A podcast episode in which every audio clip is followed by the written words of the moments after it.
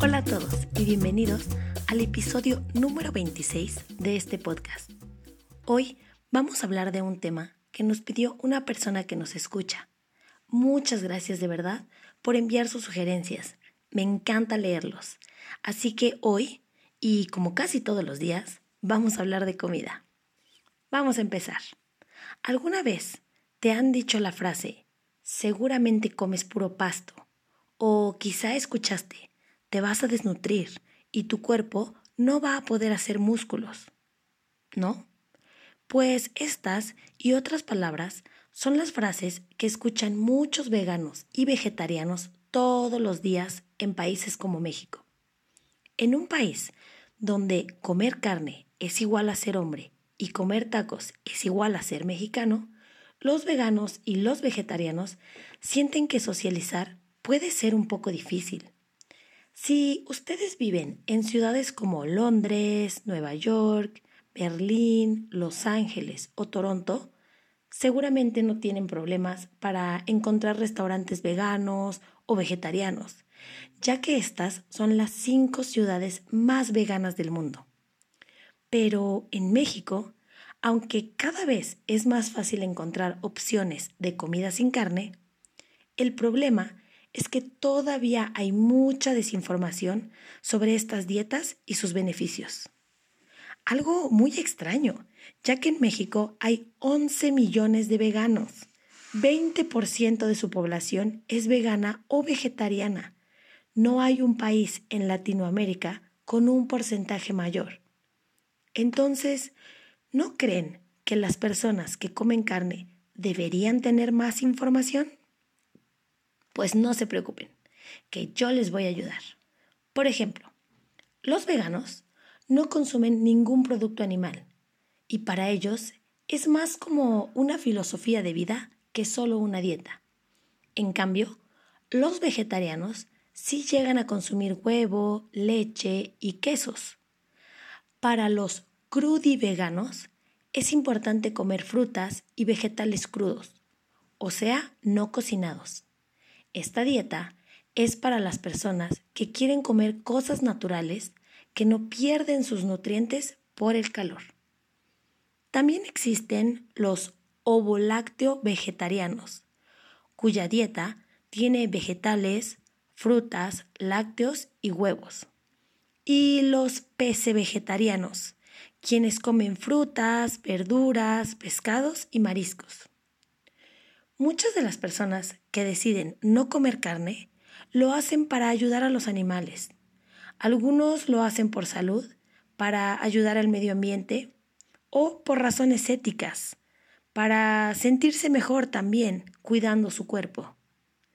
Y la verdad es que entiendo que cada vez hay más personas que no quieren comer carne por todos los beneficios que tiene una dieta basada en plantas.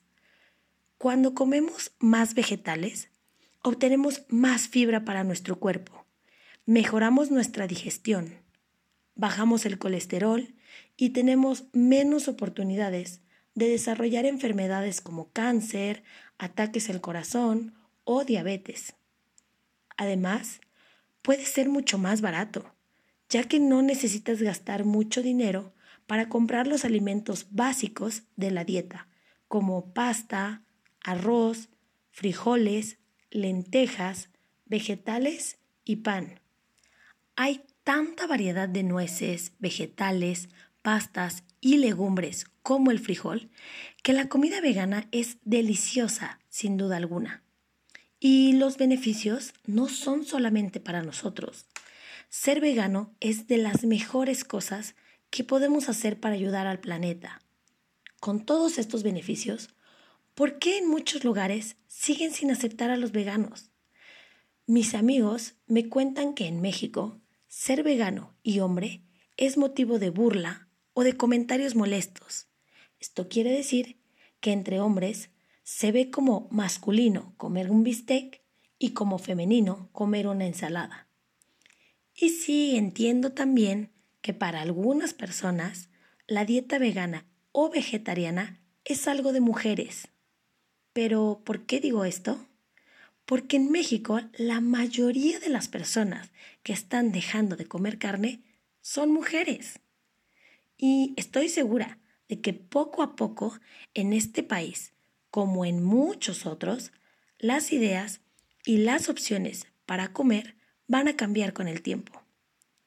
Creo que lo mejor que podemos hacer todos es informarnos más y quizá alguna vez visitar algún restaurante vegano para probar la comida y conocer un poco más sobre las diferentes opciones que hay.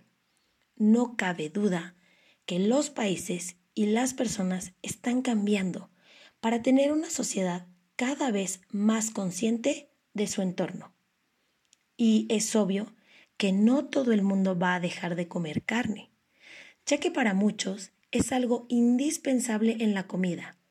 Pero si en un futuro menos personas consumen carne, creo que vamos a tener un buen equilibrio para ayudar al planeta.